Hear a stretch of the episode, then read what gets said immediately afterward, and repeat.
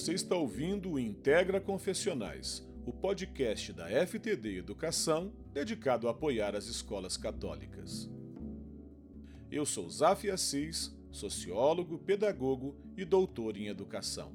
E nessa temporada vou dialogar com educadoras e professores que puseram a mão na massa para tornar o Pacto Educativo Global uma realidade.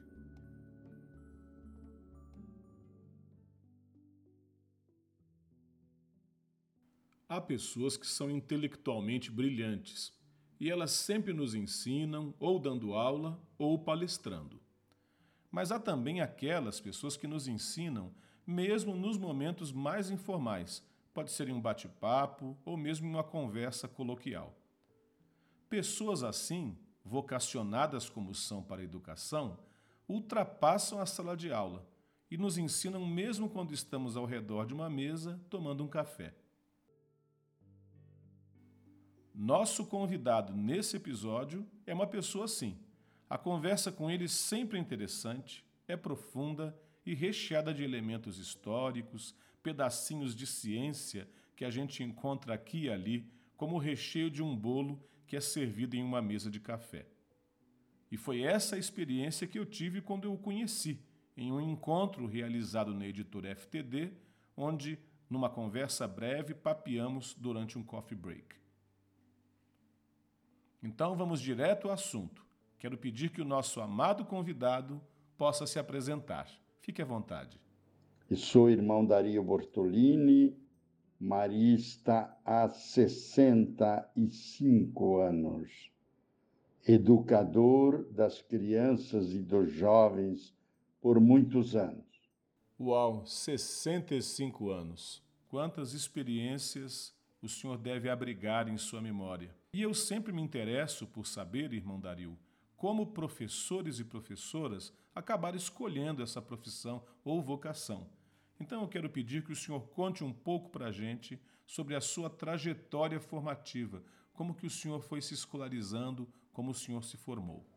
A minha trajetória educativa é a seguinte: eu, como ainda muito jovem, sempre gostei do campo da educação. Certamente o que me atraiu foi a vivência com um irmão educador. É, ele era primo da minha mãe. Vinha lá em casa nos visitar e o jeito dele de conversar com as pessoas e conosco, as crianças, era notável. E assim fui sendo atraído para a missão da educação. Lembro-me que os primeiros anos escolares foram difíceis. Quase desanimei para voltar lá para casa trabalhar na roça em Santa Catarina. Porém, não sei, os colegas também me deram força e eu consegui superar aqueles momentos difíceis. Passado esse período, fui vencendo todos os obstáculos, ensino básico e ensino superior e me formei em História Natural, Biologia, com bastante sucesso. Então, depois de formado, o senhor tornou-se docente, tornou-se professor. O senhor lidava com crianças e jovens. Lecionei ciências naturais durante uma década. Foi foram muito boas as experiências e me deram uma possibilidade muito grande de trabalhar com as crianças e os jovens. Como educador marista, é, que disciplinas o senhor lecionava? E eu quero pedir que o senhor discorra um pouco sobre algumas dessas experiências que o senhor teve como docente. Pois então vou contar. Eu era professor de ciências no Colégio Marista. E queria motivar as crianças, adolescentes para o estudo. Então, durante o primeiro mês de aula, geralmente em março, eu não dava aula na sala, ia para o laboratório, levava os meninos para o laboratório para iniciá-los no estudo das ciências da vida. Começava com a ecologia, a relação do homem com a natureza, a natureza com o homem. Fazia os alunos trazerem água do chafariz da praça, perto da casa deles, e observar no microscópio os seres vivos que nós, a olho nu, não enxergávamos. Havia explosão de alegria quando algum deles, no microscópio, descobria um Paramecium caudatum e outros protozoários.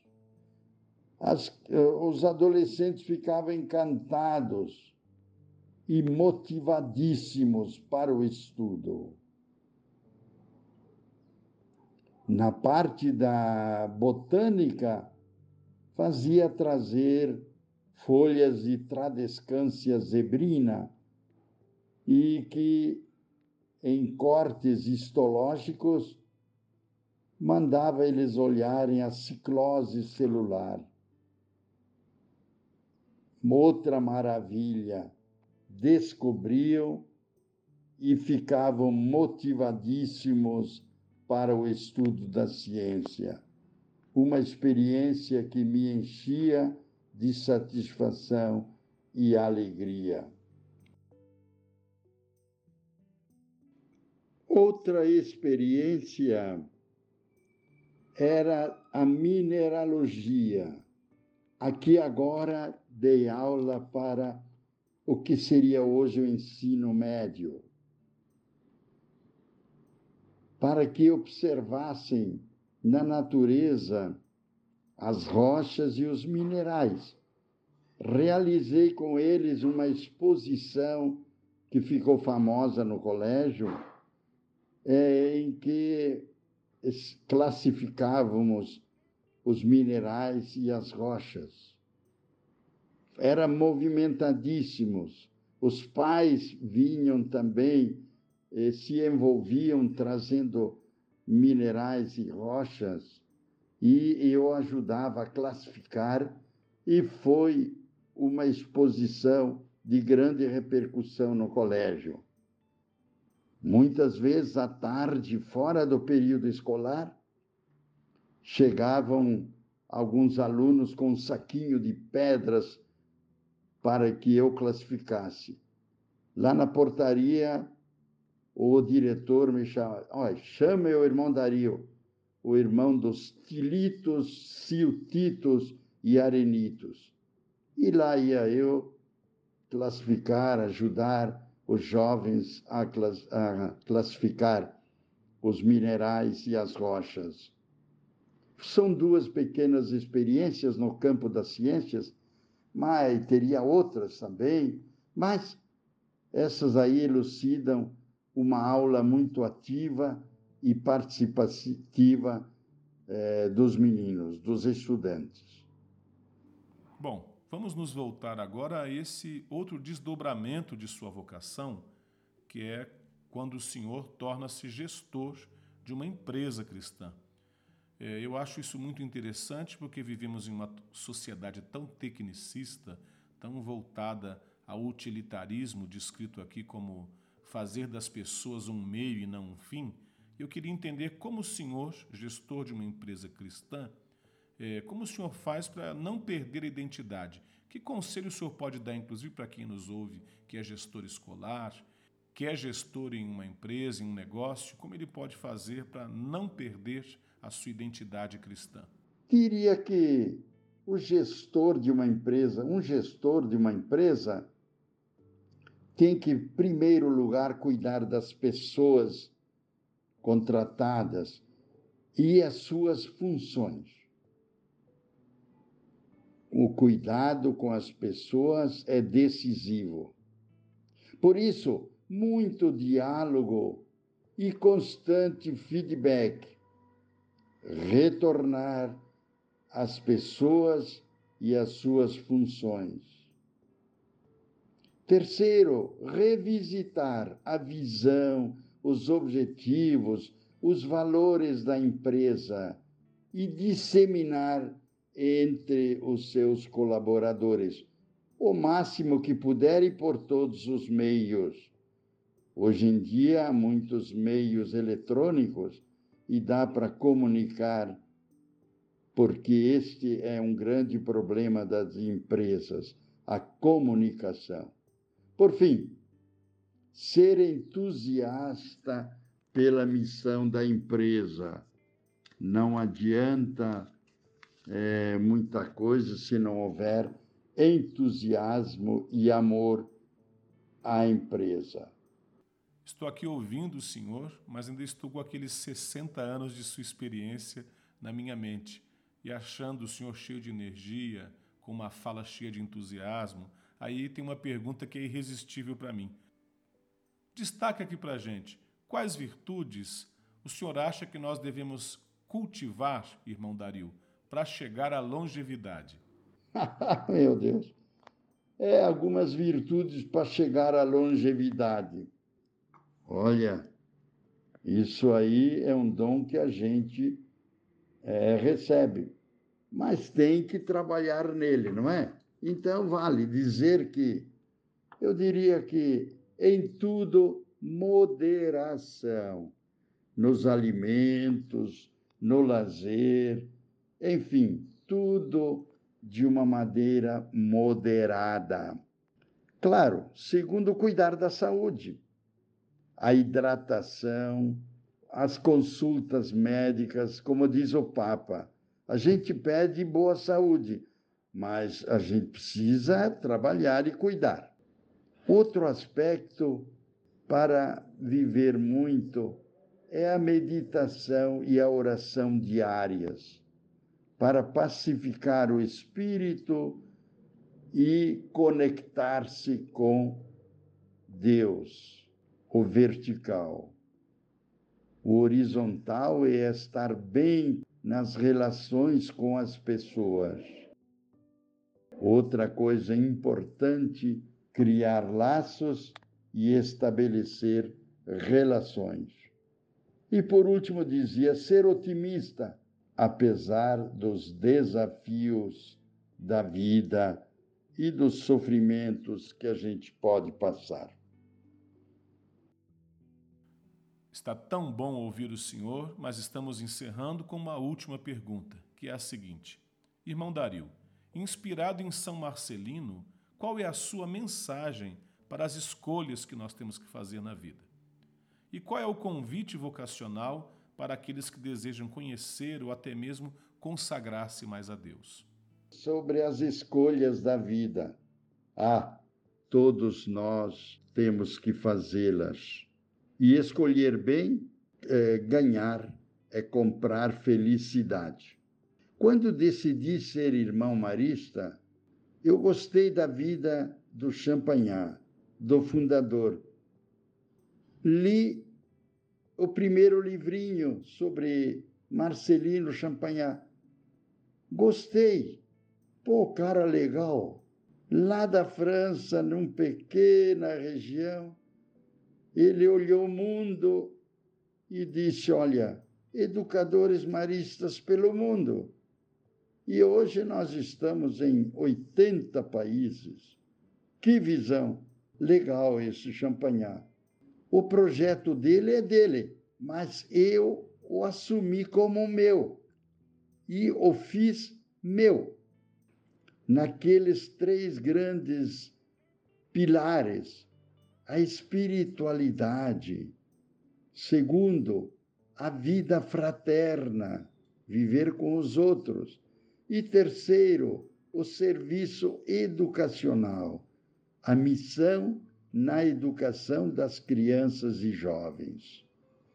Assim, pouco a pouco, fui absorvendo esse ideal de Champagnat e fui fazendo com que este projeto fosse meu, junto com os outros irmãos, a estrutura da comunidade, da província e do instituto sendo como bases.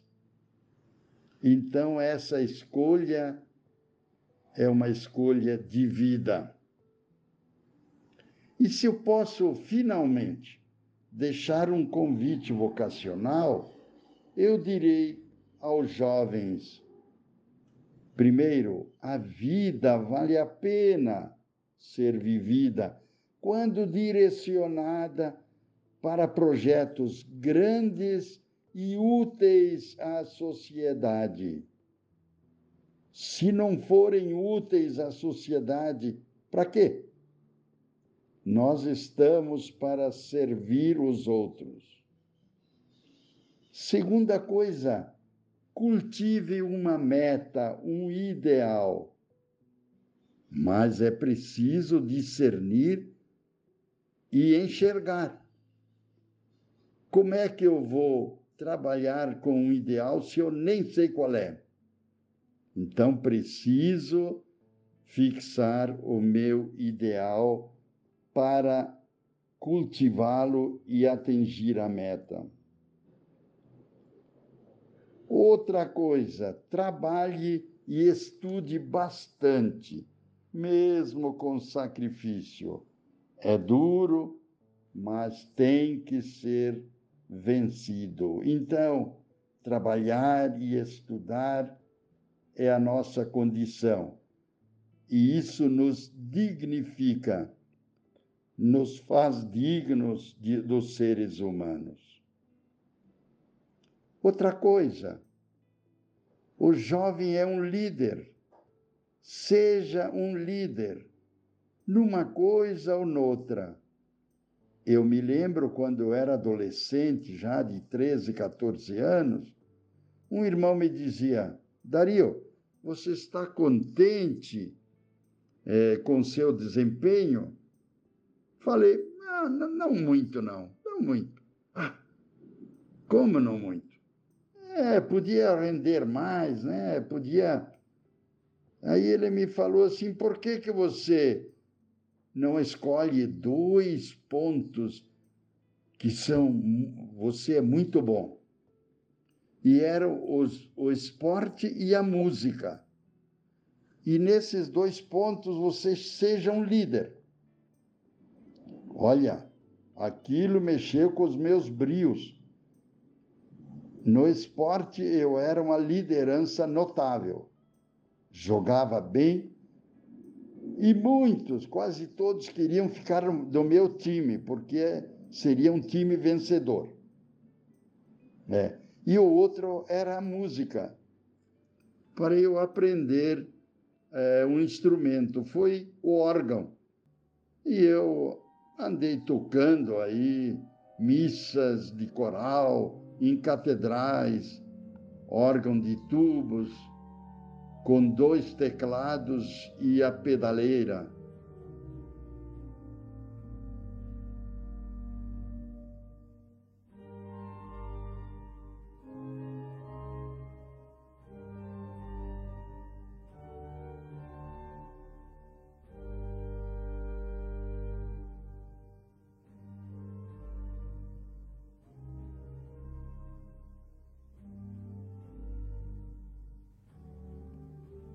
Chegamos ao final desse episódio do podcast Integra Confessionais.